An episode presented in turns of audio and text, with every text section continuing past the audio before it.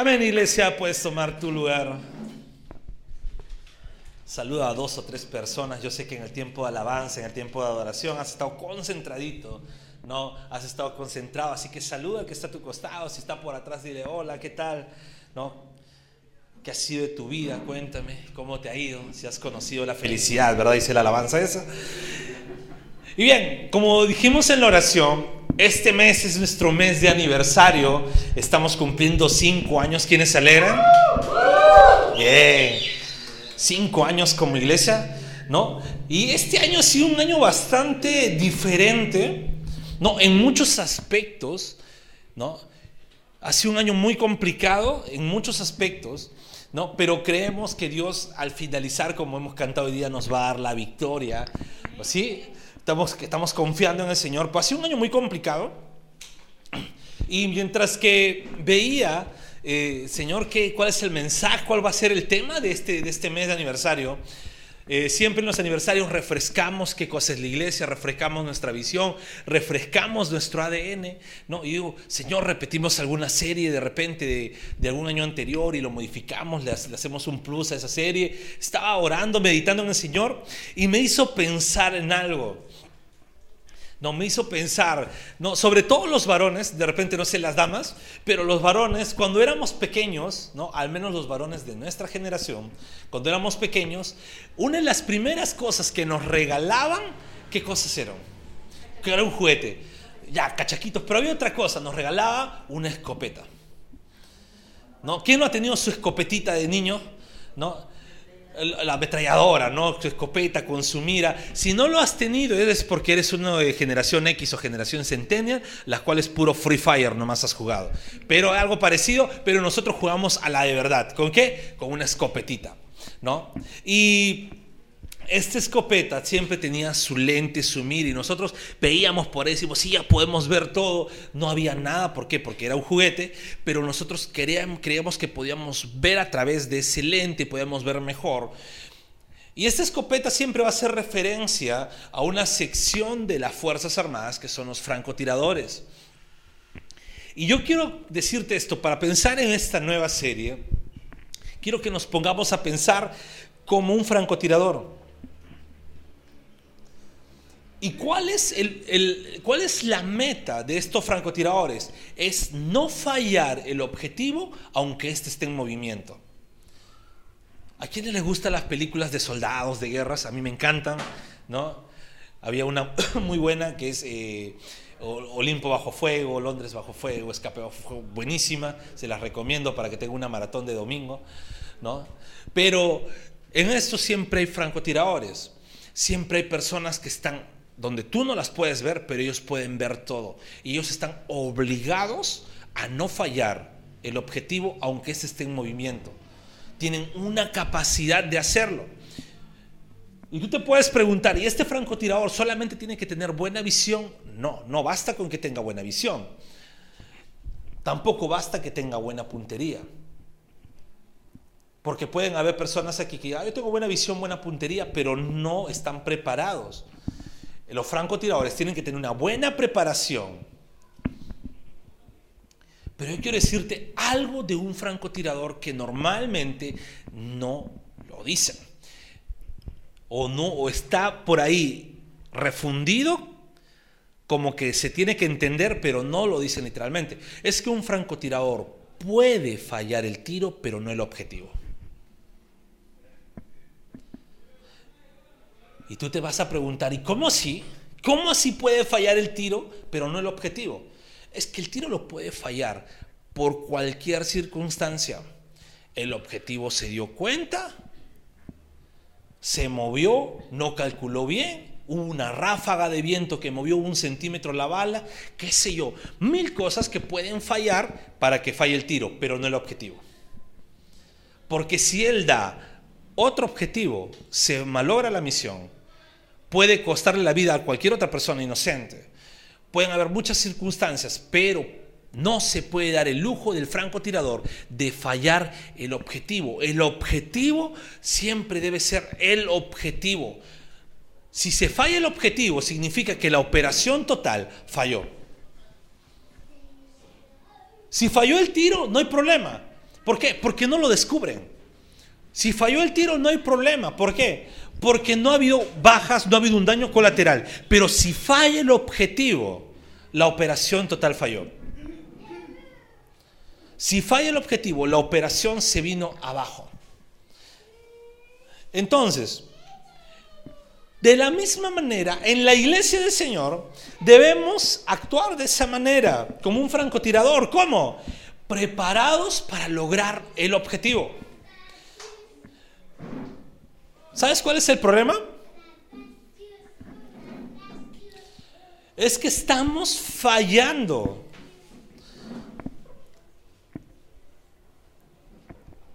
El problema de la iglesia, y no solamente como iglesia local, sino de la iglesia general, es que muchas veces se está fallando, ya sea en la preparación, ya sea eh, que no damos el tiro exitoso, o ya sea que no estamos dando como el objetivo. Y en esta serie vamos a ver el objetivo en la mira el objetivo en la mira. Tenemos que enfocarnos en cuál es nuestro objetivo. No podemos andar como iglesia del Señor sin un objetivo. La Biblia narra que somos atalayas del Señor, que somos como saetas que el Señor envía. Y yo quiero decirte esto, somos saetas. En ese tiempo no habían francotiradores, por eso no lo ponen así. Pero no podemos estar sin un objetivo como iglesia, sin un objetivo. Entonces, yo quiero que hoy día veamos sobre qué cosa es un objetivo claro. Y en esta serie que se llama Objetivo en la Mira, vamos a empezar teniendo un objetivo claro. Así que no te pierdas en el mensaje, no te pierdas ningún momentito de esto sino síguenos en todo momento. Sigue el mensaje así, no te pierdas, que sea como si estuvieras viendo una película, la cual tú dices, ah, qué bueno, si me pierdo un segundo, me pierdo la película de la misma manera. ¿Por qué? Porque vamos a hablar de un objetivo claro como iglesia. Oramos al Señor. Padre amado, gracias quiero darte por este tiempo que vamos a compartir tu palabra. Gracias Señor porque eres bueno. Gracias porque en tu misericordia nos llamas la atención, nos corriges, pero también nos alimentas, Señor. Y ayúdanos a poder escuchar este mensaje y entenderlo. Padre amado, te pido encarecidamente que mis palabras no sean palabras de hombre, sino, Señor, tú pon palabras en mi boca para poder, Señor, transmitir tu mensaje a tu congregación. Toda la gloria es para ti, en el nombre de Jesús. Amén. Vamos con un primer paso. Es que para tener un objetivo claro debemos tener una misión. ¿Te imaginas un francotirador que le dice, oye, ¿sabes qué? Vas a irte a tal lugar a disparar, pero solamente le dices eso. Vas a empezar a disparar. Y él dice, ¿y el lugar? No sé, tú eres francotirador. Ya, ¿y cuál es el objetivo? ¿A quién le disparo? No sé, tú verás. No, típica conversación de esposos, ¿no? Cuando el esposo le pregunta al esposo y le dice, ¿qué te pasa, amor? Tú sabrás, ¿no? Es una broma para que se despierten. Bien, entonces, la iglesia, al igual que este francotirador, para tener un objetivo claro, debe tener una misión.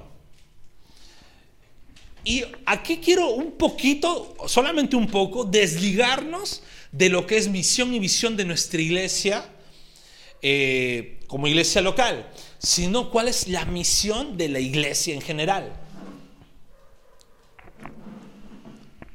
Porque como, como palabra del Señor no solamente puedo hablar a nuestra iglesia local, sino tiene que ser un mensaje relevante para toda la congregación del Señor.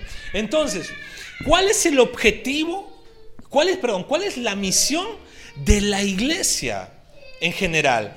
¿Cuál es la misión? Como iglesia tenemos que aceptar sí o sí. Y para hacerlo un poquito más más fuerte. ¿Cuál es la misión que como cristianos lo tenemos que tener? Porque aquí no, yo sé que aquí no, pero a veces cuando se dice, no, nuestra misión como iglesia, pero puede haber algún hermano, ojo, aquí no, yo sé que aquí no, puede haber un hermano que diga, ah, pues yo no me siento identificado con la iglesia. Ah, yo estoy de paso nomás aquí. Yo estoy de visita aquí. Ah, olvidémonos de eso. Sino, ¿cuál es nuestra misión como cristianos? ¿Cuál es la misión que el Señor nos ha dejado como cristianos? No puede haber dentro de la iglesia del Señor un cristiano que diga, es que yo no sé qué hacer, pastor. Yo no sé qué tengo que hacer. ¿Cuál es mi misión? Ah, seguro ir a la iglesia todos los domingos, diezmar, ofrendar y cantar con la hermana Fiorella. Y ah, esa es mi misión como iglesia, ¿no? Y decir amén cuando el pastor diga y reírme cuando haga un chiste monce. No, esa no es tu misión. ¿Cuál es nuestra misión como iglesia? ¿Qué es lo que el Señor nos ha enviado? Y rápidamente, nosotros no nos gusta complicarnos la vida, así que rápidamente vamos a Mateo 28, versículo 19 al versículo 20. Si tienes tu Biblia física, lee en la versión que tienes. Y si tienes tu Biblia digital, me gustaría que me acompañes a leerlo con la versión Biblia de Jubileo. Solamente este texto, de ahí volvemos al infalible Reina Valera. Solamente este texto, la versión de Jubileo, creo que lo traduce de una forma más exacta a lo que el original nos quiere transmitir. ¿Lo tienes? ¿Dices amén? Todavía no, sigue buscando, genial. Busquen Mateo 28 del 19 al 20. Y si no, pues va a aparecer en la pantalla para que ustedes lo puedan leer. El que lo tenga, dígame. Amén. Listo. Bien, vamos a leerlo todos juntos, así quiero, quiero oír la voz de todos. ¿ok? Que en la transmisión se escuche la voz de todos porque somos una iglesia unida. Así que vamos a leerlo todos juntos. De paso, despiertas al hermano que está a tu costado. Dice la palabra de Dios, por tanto, id y enseñad a todas naciones, bautizándolos en el nombre del Padre y del Hijo y del Espíritu Santo. Versículo 20, enseñándoles que guarden todas las cosas que os he mandado. Y he aquí, yo estoy con vosotros todos los días hasta el fin del siglo. Bien. ¿Ok? Qué bonito leen la palabra ustedes. Dice, por tanto, id, o sea, nos está mandando. Una misión empieza con una orden. Una misión no es, ¿puedes hacerlo? ¿Te imaginas? Si un papá le dice a su hijo, hijito, ¿podrías lavar tu plato? El hijo le va a decir, ay, no, no quiero, no puedo, va a empezar a renegar. Un papá que dice, ¿lo lavas o lo lavas? Es una orden. ¡Ay, qué papá tan malo, abusivo! Olvídate la psicología progre, no sirve. El papá da la orden y el hijo obedece. Eso le enseña carácter al hijo, le enseña en su formación. Y aunque el mundo ahorita diga lo contrario, no, no funciona eso. El Señor nos dice, vayan, háganlo. ¿A quién le está diciendo el Señor? Ah, le está diciendo sí a los pastores, ¿no? Pero eso es, no hacen nada. Pagan sus casas, comen nomás. No, le está diciendo a la iglesia en general. Aquí el Señor está ascendiendo al trono de los cielos. Y el Señor le dice a los que están ahí reunidos, que era el grupo de los cristianos que estaban y de los seguidores del Señor, le está diciendo, vayan. ¿Y qué cosa es lo que tienen? ¿Cuál es la misión? Porque ya hay una misión. El Señor les dice, al decir vayan, es que está mandando una misión. ¿Cuál es la misión? Enseñad a todas las naciones. Quiero, quiero, quiero leerlo en la Reina Valera y, quiero ahí justamente decir por qué la versión de jubileo es una traducción un poco más exacta. ¿no? Voy a leerlo en la Reina, en la Reina Valera, Mateo 28, del 19 al 20. ¿Ok? Dice, por tanto, id y haced discípulos a todas las naciones. Todas las naciones, bautizándolos en el nombre del Padre, del Hijo, del Espíritu Santo. La NBI dice, hagan discípulos en todas las naciones. La nueva traducción viviente, eh, hagan, traigan seguidores de las naciones. Pero cuando no dice hagan, enseñad a todas las naciones.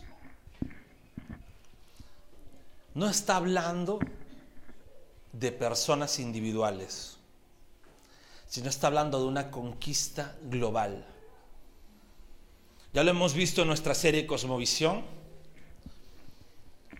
que no solo no podemos pensar en llegar a un lugar y decir, oye, ¿sabes qué? Ya las personitas que, como decir, las personitas que caigan en la iglesia, esas nomás, ya de ahí, bueno, ya el Señor, no, debemos pensar siempre en conquista, esa comunidad entera, ese país entero, esas personas, todas las naciones. Y dice la palabra del Señor, enseñad a las naciones. ¿Sabes? Cuando Jesús nos dice que nosotros somos la luz del mundo y que la luz no se puede ocultar bajo la cama, sino ponerla en un monte para que todo el mundo la vea, es porque el Señor nos está diciendo, esa luz no se puede quedar apagada, tiene que ser una luz de conquista. Y cuando vemos que dice enseñate a las naciones, está hablando de nuestra misión. Está hablando de nuestra misión. ¿Qué tenemos que hacer nosotros? Enseñar a las naciones.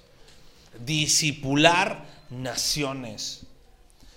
Conquistar naciones para el Señor. Esa debe ser nuestra misión como iglesia, como cristianos individuales. Esa es la misión que el Señor nos ha mandado. Oye, ¿y cómo es la misión? ¿Qué se hace en esa misión? Dios es tan bueno que no solamente nos dice disipulen naciones, sino nos dice, no, enséñenles que guarden todas las cosas que yo les he mandado. ¿Y sabes qué es lo más bonito? El francotirador se caracteriza por estar solo. Un francotirador, la gran mayoría de misiones que tiene, está solo en la nieve, con problemas, con hambre, con sed, en el calor, con el frío, qué sé yo. Pero está siempre solo, sin moverse, sin nada. Pero aquí el Señor nos da una promesa. En la misión que el Señor te da, no vas a estar solo. Dios va a estar contigo. Entonces, tenemos que tener, para tener un objetivo claro, una misión. Ya la tienes. ¿Cuál es la misión? Discipular naciones. ¿Cómo? Con el Evangelio. Nuevamente, ustedes se van a responder, ¿cuál es nuestra misión? Discipular naciones. Fuerte, fuerte. ¿Cuál es nuestra misión? ¿Cómo? Con el Evangelio.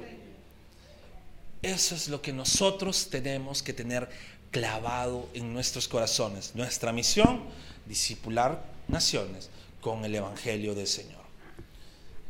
Pero, y aquí viene mi segundo punto, no solamente es tener la misión, sino es prepararte para cumplir el objetivo.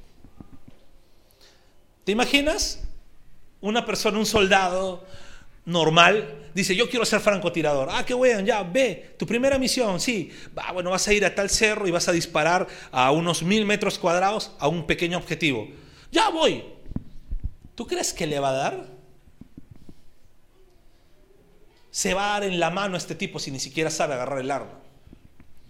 ¿Por qué? Porque antes de ir a la misión, antes de cumplir el objetivo, tenemos que preparar.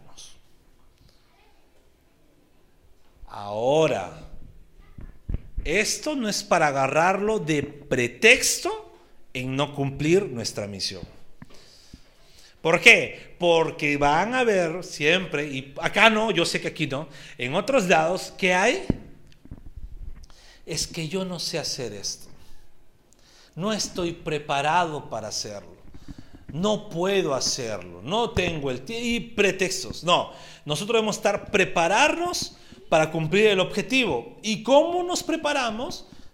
Te doy tres pasitos. Primero, con la palabra de Dios.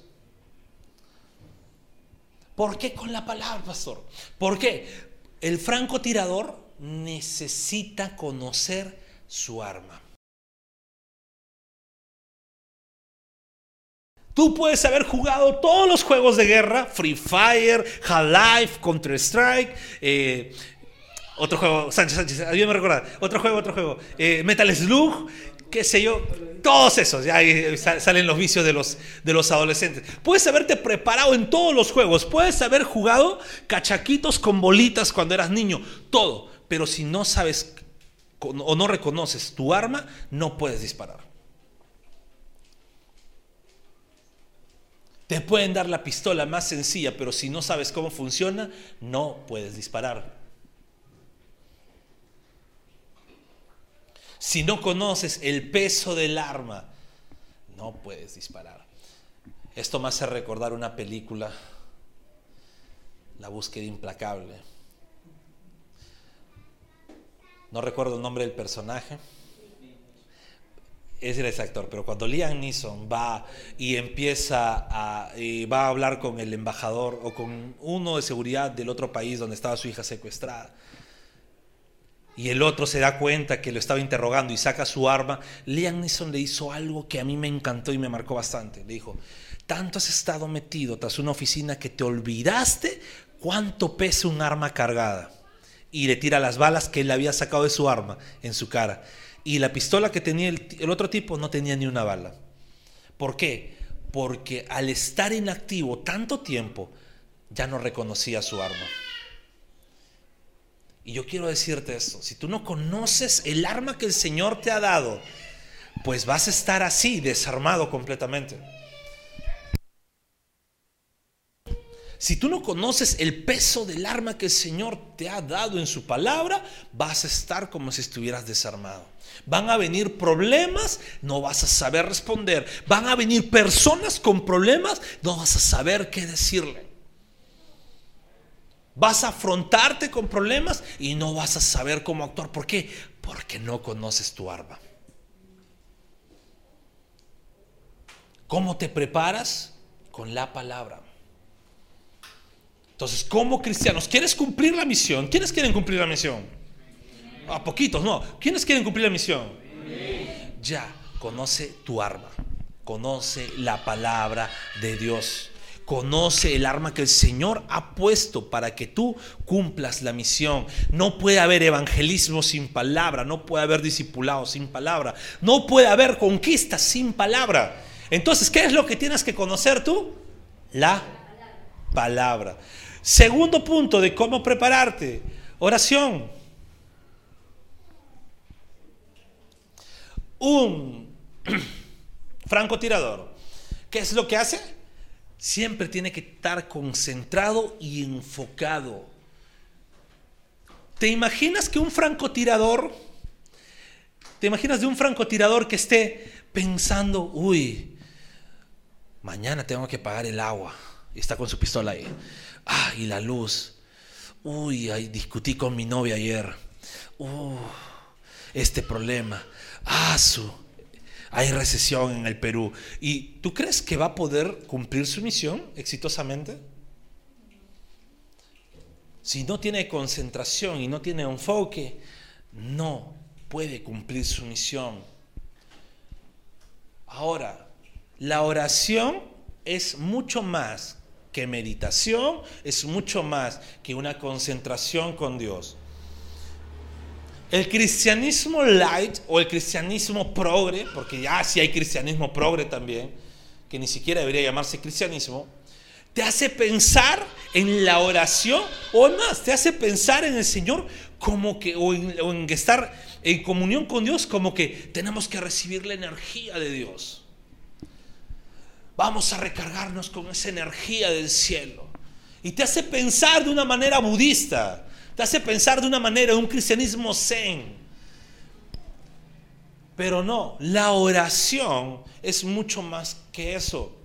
La oración es una disciplina espiritual que nos fortalece, combinado con la palabra de Dios, y nos ayuda en nuestra perseverancia. No hay cristiano que no ore.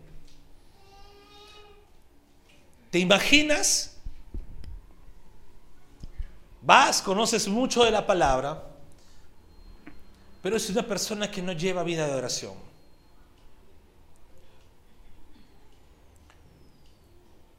Si Dios por misericordia se mueve a través de lo que tú puedas hablar, es por la misericordia de Dios.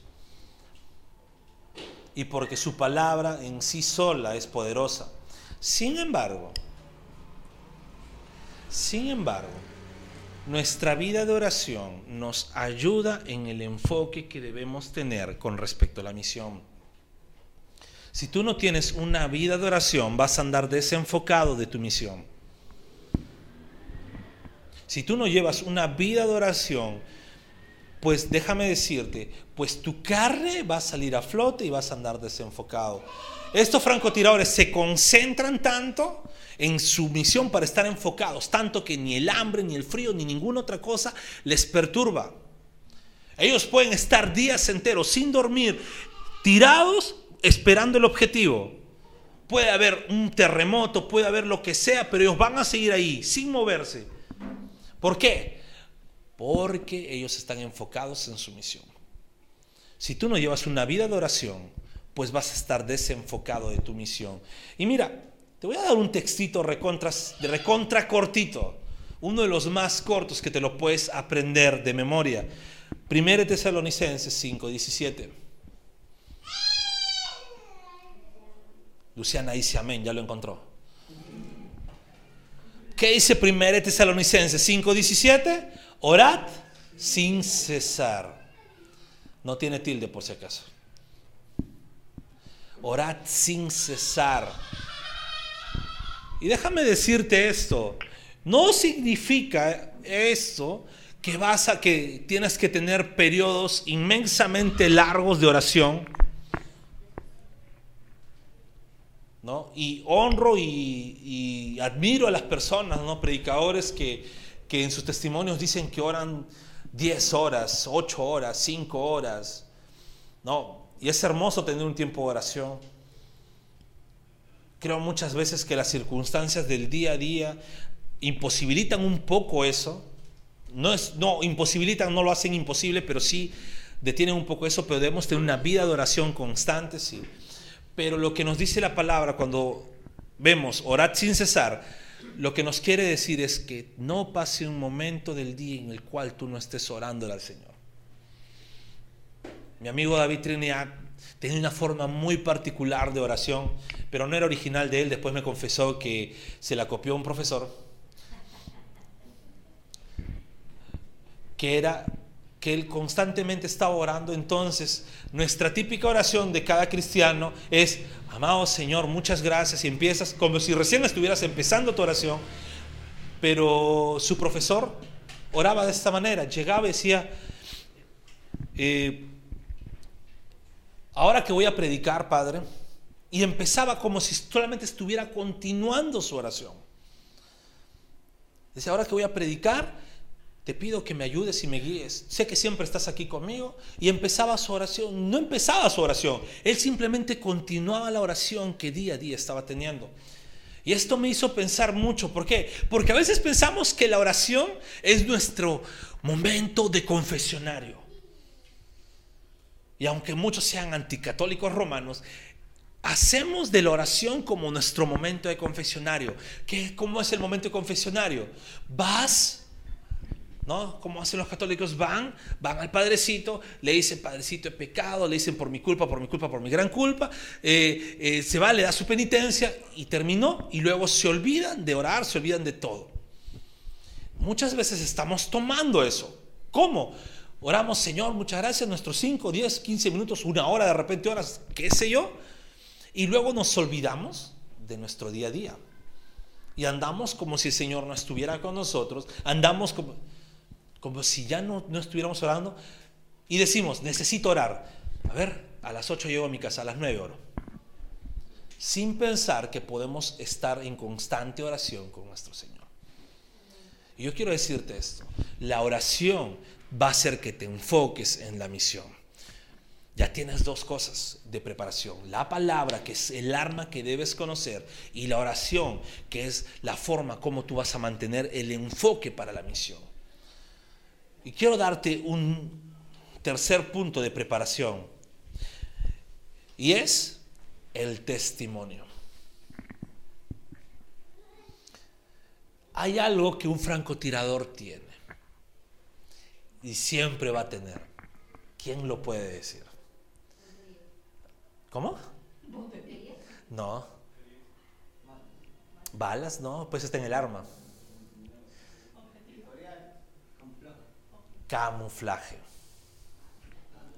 Ha jugado, Angelito. El francotirador siempre va a tener camuflaje. ¿Qué va a ser el camuflaje?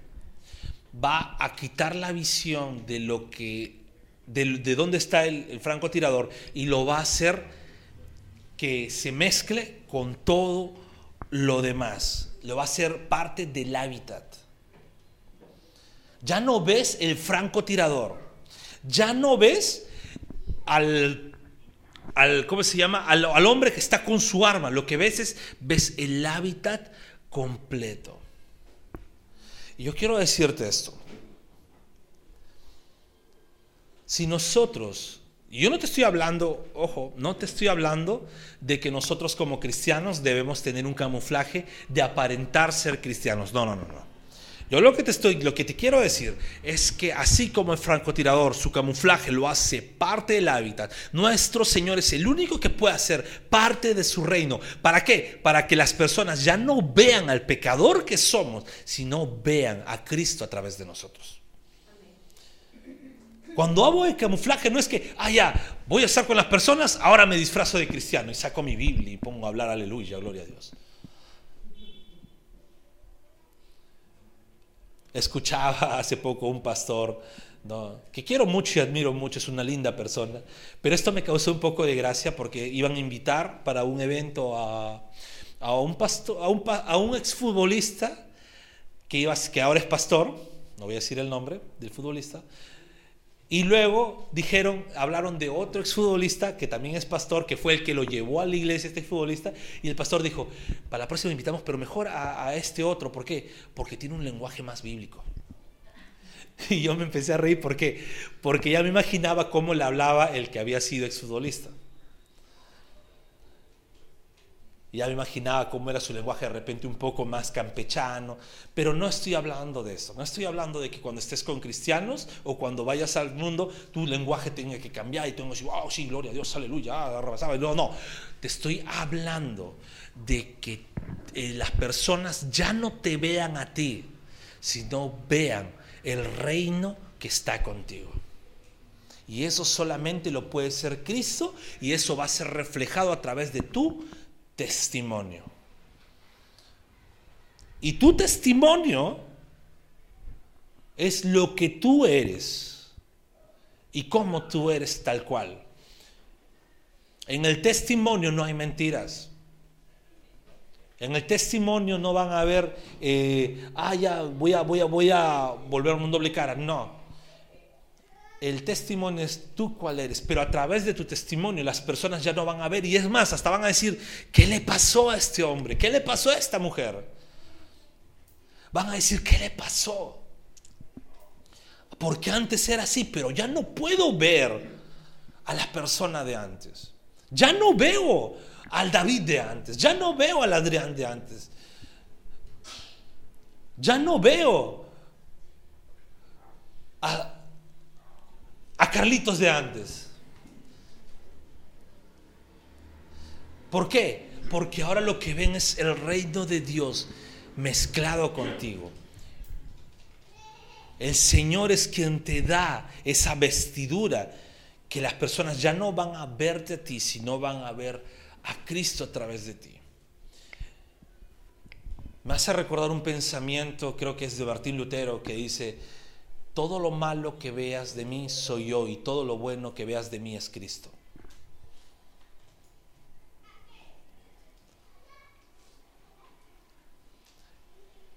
Leemos Santiago 3:13. Lo voy a leer yo para no extendernos mucho. Dice, ¿quién es sabio y entendido entre ustedes?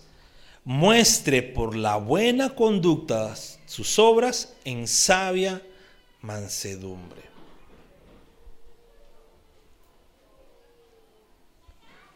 Santiago es un libro que habla mucho de las obras. Tanto que muchos alegan que la salvación es por obras porque alegan muchos textos de Santiago. Sin embargo, el libro de Santiago nos hace ver las obras ya como cristianos. Como un cristiano da el reflejo de la obra que hizo el Señor en su vida a través de obras que Él puede hacer.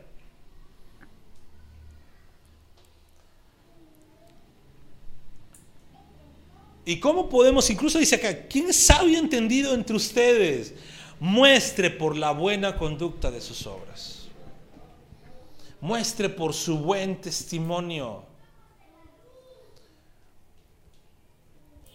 ¿Te imaginas? Las personas de tu barrio pasan por tu casa y cada vez que pasan por tu casa, dentro de tu casa hay una guerra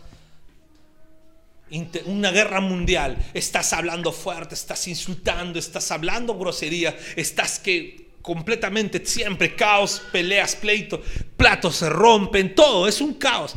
Y sales y tú dices, gloria a Dios, aleluya, bienvenido. ¿Te imaginas eso? No está habiendo un camuflaje en tu vida, no está, no está siendo parte del hábitat del reino puedes tener un buen arma, puedes estar muy preparado y enfocado. Sin embargo, sin embargo, no eres parte del hábitat y eres detectable rápidamente. Eres señalado rápidamente. Cuando hay francotiradores, ninguno. Empiezan los disparos y solamente dicen francotiradores y se esconden los, del objetivo. ¿Por qué? Porque no saben dónde están. No saben de dónde llegó la bala.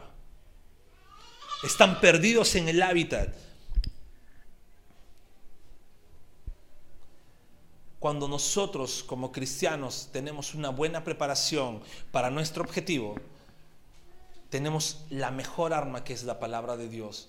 Tenemos la mejor forma de enfocarnos que es la oración. Y las vestiduras que nos pasen parte del reino nos la da nuestro Señor, pero es reflejado a través de nuestro testimonio. Y quiero terminar con este tercer punto, que es el más importante. Y es, no solamente es necesario, eh, no solamente es necesario tener una misión, no solamente es necesario prepararnos, porque tú puedes tener la misión, puedes estar muy bien preparado, pero si no aceptas la misión como tuya, no tienes un objetivo claro.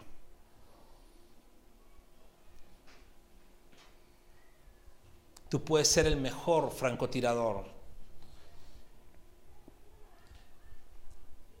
Puedes ser el más preparado, pero si este francotirador no acepta la misión, no va a haber un objetivo claro y la misión o el trabajo se echa a perder.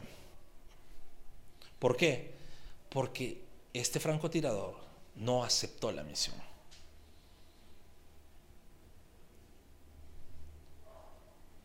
Y ahora yo quiero decirte eso. Está en ti ser obediente a Dios aceptando la misión. Y voy a ser crudamente con esto. Voy a ser bien crudo con esto. O ser desobediente pecando contra Dios no aceptándola. ¿Cómo, pastor, pecando? ¿Pero por qué? Porque cuando desobedecemos una orden directa de Dios, estamos pecando contra Él. Cuando desobedecemos una orden directa del Señor, no es algo condicional para nosotros. Sabes, Dios es tan buen Padre que Él no es blando. Nuestro Dios no es blando. Él no te va a decir, hijito, si quieres lo haces. Él no te va a decir, ay, pobrecito, es que es muy tímido. Ay, pobrecito, no. El Señor nos dice, lo haces. Quiero que leamos, y con esto acabo, Mateo 9, del versículo 35 al versículo 38. Mateo 9, versículo 35 al versículo 38, va a aparecer en la pantalla, dice la palabra, recorría Jesús todas las ciudades y aldeas, enseñando en las sinagogas de ellos y predicando el evangelio del reino y sanando toda enfermedad y toda dolencia en el pueblo. Pero mira lo que dice acá. Y al ver las multitudes, tuvo, ¿qué? Compasión de ellas, porque estaban desamparadas y dispersas como ovejas que no tienen pastor. Entonces dijo a sus discípulos, a la verdad, la mies es mucha, mas los obreros son pocos. Rogad pues al Señor de la mies que envíe obreros a su mies.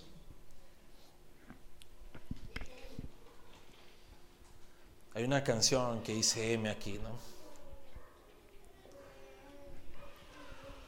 El Señor estaba predicando, estaba cumpliendo él lo que vino a hacer, enseñando el Evangelio, trabajando.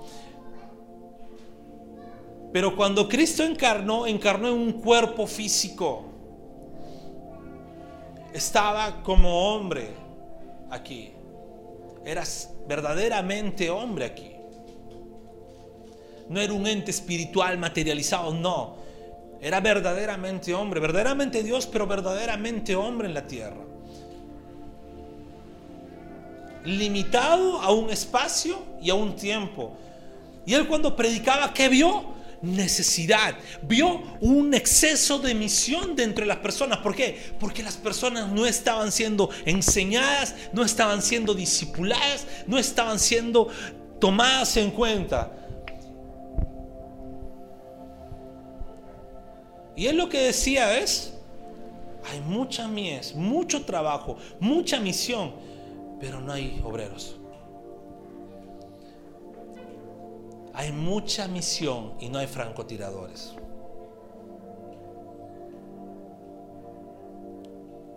Y mira, aquí el Señor estaba empezando su ministerio. Aquí nuestro Señor estaba empezando su ministerio, estaba en todo ese plan conquista. Yo no sé, y no es esto, no es una, una, forma de decir, ah, mira, eso. pero yo les voy a comentar eso desde mi posición como pastor de la iglesia, se me hace muchas veces muy complicado, a pesar de tener todas las herramientas, la tecnología, de poder comunicarme, incluso hasta con más de 10 personas. ¿Por qué? Porque a veces le hablo uno y por cosas de su trabajo no puede, me contesta en un horario que tal vez yo no puedo responder o en un horario donde ya o no estoy y a veces la comunicación se hace bastante distante.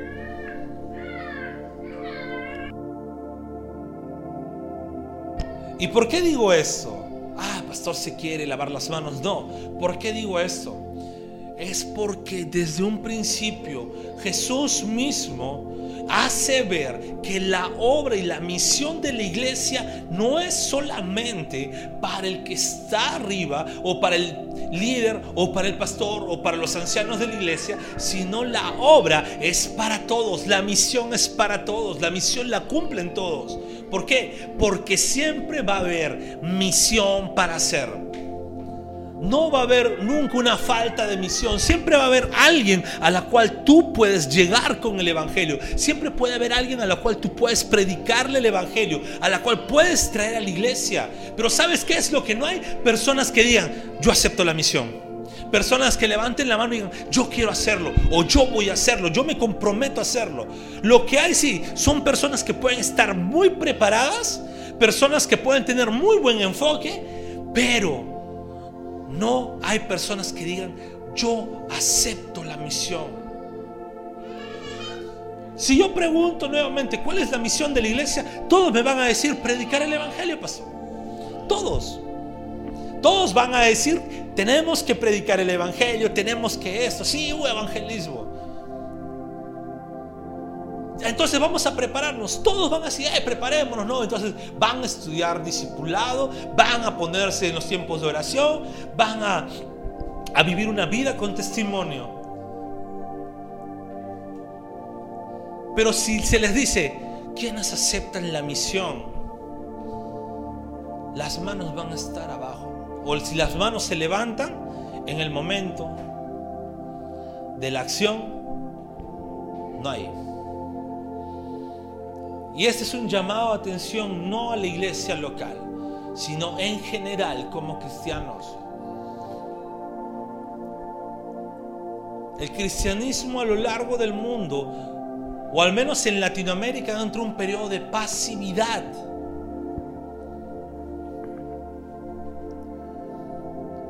Y tal vez muchos puedan decir, hay mucho evangelismo en la calle, vemos muchas personas saliendo, por qué no decirlo? Vemos jóvenes en las iglesias haciendo noches de películas, semáforos en las calles y todo eso. Y genial, eso es muy bueno, a mí me encanta. Pero ¿qué hay después?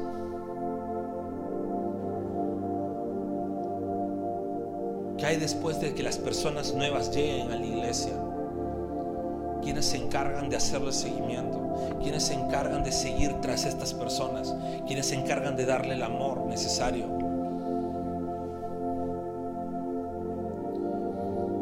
Ahora sí me enfoco en mi iglesia local. Es necesario que aceptemos la misión que el Señor nos pide. Primero, por obediencia a su palabra. Primero, por obediencia a su palabra. Somos una iglesia que que tratamos de obedecer la palabra de Dios. Entonces, por obediencia a su palabra, aceptemos la misión. Segundo, por amor a Dios. No puedo decir que yo amo a Dios y no obedecerlo. Y tercero, por amor a los perdidos. Porque no puedo decir que amo a Dios que obedezco su palabra, pero no tengo pasión y piedad por los perdidos. Aceptemos la misión, evangelicemos a las personas.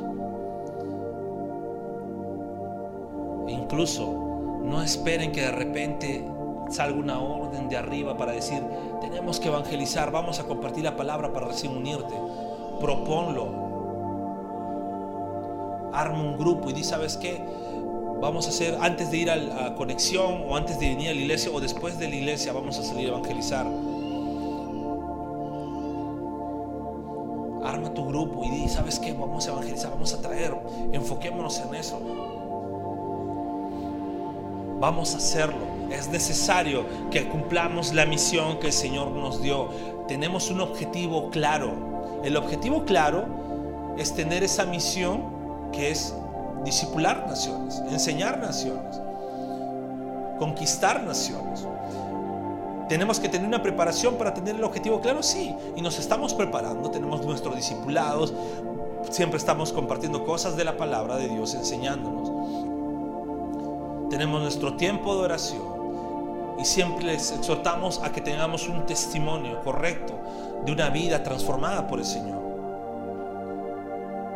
Entonces es necesario que aceptemos la misión para que este objetivo claro no se distorsione.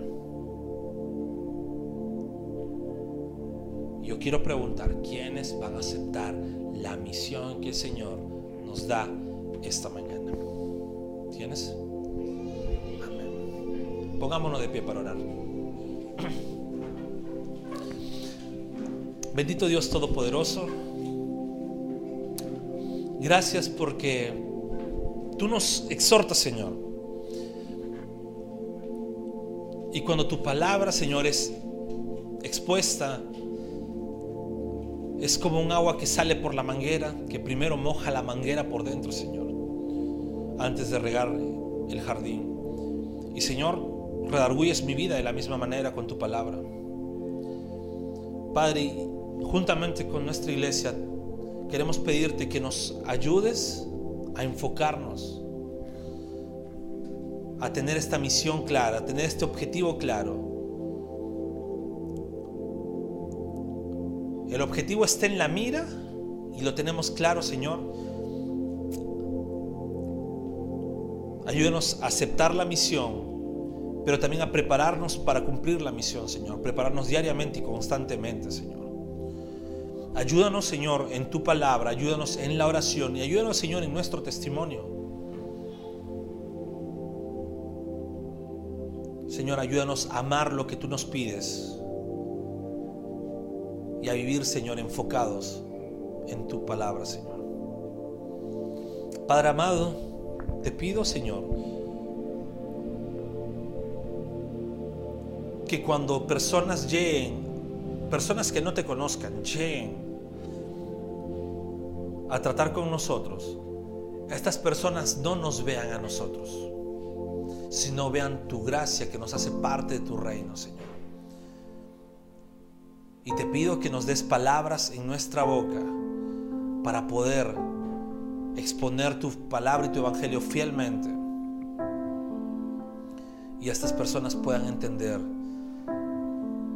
que aunque el mundo se vea perdido, tú eres el rey y señor de este mundo, el cual le dará la victoria a su pueblo. Gracias Señor, porque la victoria es tuya. Gracias Señor, porque nos haces ver un objetivo claro y nos haces aceptarlo también Señor. Toda la gloria es tuya, toda la honra es tuya. En nombre de Jesús.